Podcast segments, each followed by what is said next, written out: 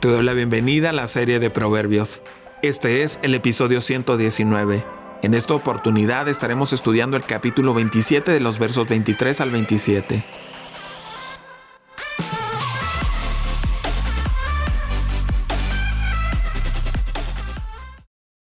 Asegúrate de saber cómo están tus rebaños.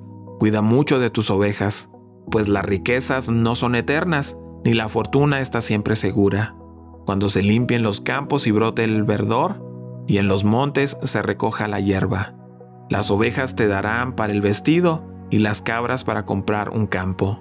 Tendrás leche de cabra en abundancia para que se alimenten tú y tu familia y toda tu servidumbre. Un análisis del estado agrícola ganadero. En los versos 23 al 27 se ve una fotografía de la vida rural en la antigüedad se observa el valor superior del ganado por sobre la riqueza. Por lo tanto, se dan distintas palabras para enumerar los animales y las plantas o hierbas.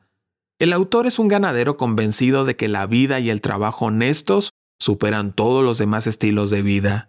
Tristemente muchas personas que van a la ciudad se convierten en los desempleados, los alcohólicos y los criminales. Aquí se encuentra un llamado a la vida decente y honrada.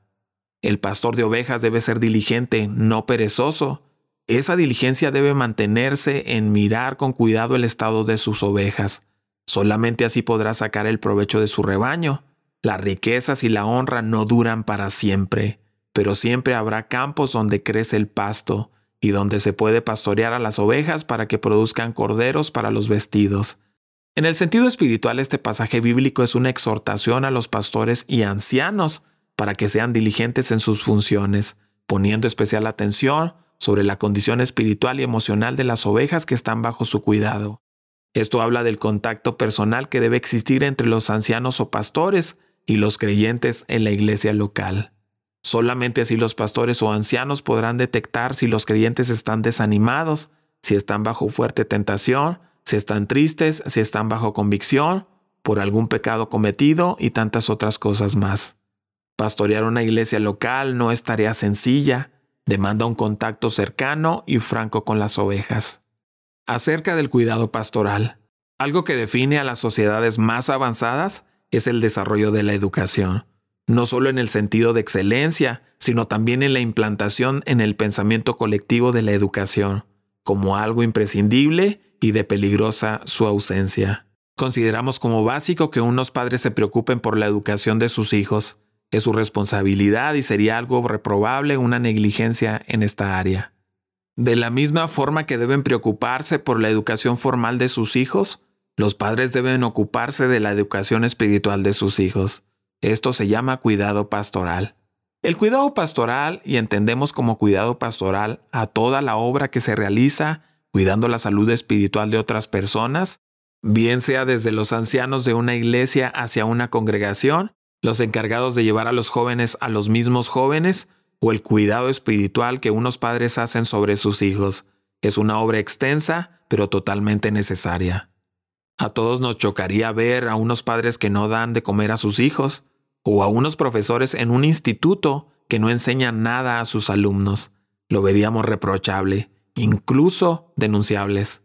De la misma forma, unos padres han de proveer alimento espiritual para la vida de sus hijos no es una opción. De la misma forma que unos profesores en la escuela dominical, o de la misma forma los maestros o ancianos de la iglesia, porque todos, y no hay excepción en este todos, necesitamos cuidado espiritual.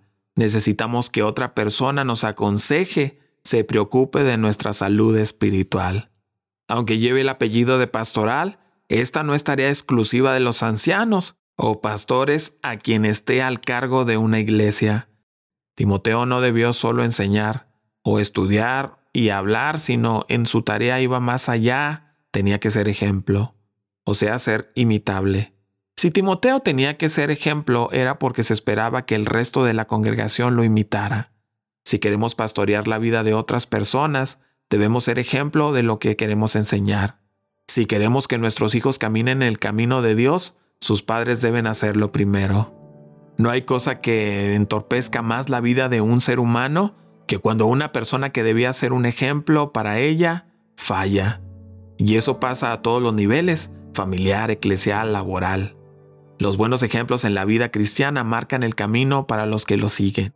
Si queremos pastorear la vida de otra persona en los caminos de Dios, debemos empaparnos de la palabra de Dios. Es imposible hacer la obra de Dios sin la palabra de Dios. Segunda carta de Timoteo capítulo 3 versículo 15. Toda escritura es inspirada por Dios y útil para enseñar y para redarguir, para corregir, para instruir en justicia. Sin esa palabra, todo lo que podamos decir a otra persona no pasan de consejos, mejor o peor intencionados. Pero es la palabra de Dios la que tiene el único poder para cambiar vidas, para hacernos creer. Por eso la persona que quiere ayudar a otra debe empaparse de esa palabra, leerla a diario, amarla. Si queremos pastorear la vida de otra persona en los caminos de Dios, debemos amar como Cristo ama. Juan capítulo 13, verso 1.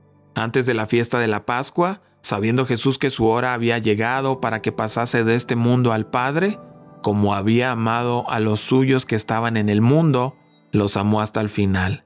Y aquí el fin fue la cruz. Debemos amar a las personas y a la obra de Dios con la misma intensidad que Jesús la hacía, hasta el fin como aman unos padres a sus hijos hasta las últimas consecuencias. Si queremos pastorear la vida de otras personas en los caminos de Dios, debemos ser espirituales. Debemos ser personas que busquen a Dios en medio de las dificultades. Es cierto que algunas de estas premisas se pisan en algunos sentidos, pero ser personas espirituales nos habla de ser personas que en cualquier momento, ante las decisiones de la vida, ponemos a Dios en primer lugar. El ejemplo de lo que no es ser espiritual es el pueblo de Israel en el desierto camino a Canaán. Vemos a un pueblo que ante la primera dificultad que tenía, miraban a Egipto y no a Dios.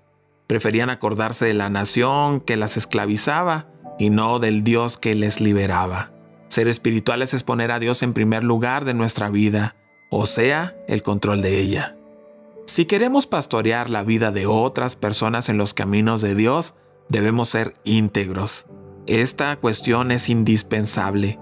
Primera carta de Pedro capítulo 1 del verso 13 al 16 nos dice, Por tanto ceñid los lomos de vuestro entendimiento, sed sobrios, y esperad por completo en la gracia que se os traerá, cuando Jesucristo sea manifestado, como hijos obedientes, no os conforméis a los deseos que antes teníais, estando en vuestra ignorancia, sino como aquel que os llamó es santo, sed también vosotros santos en toda vuestra manera de vivir, porque escrito está, sed santos porque yo soy santo.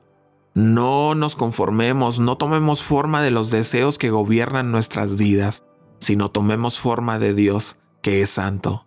Si nuestra vida no refleja esta santidad, no podremos guiar a otros en santidad, que es la santidad de Dios. Te invito a que sigas con nosotros estudiando el libro de Proverbios. Cada día subimos un capítulo nuevo en las principales redes sociales.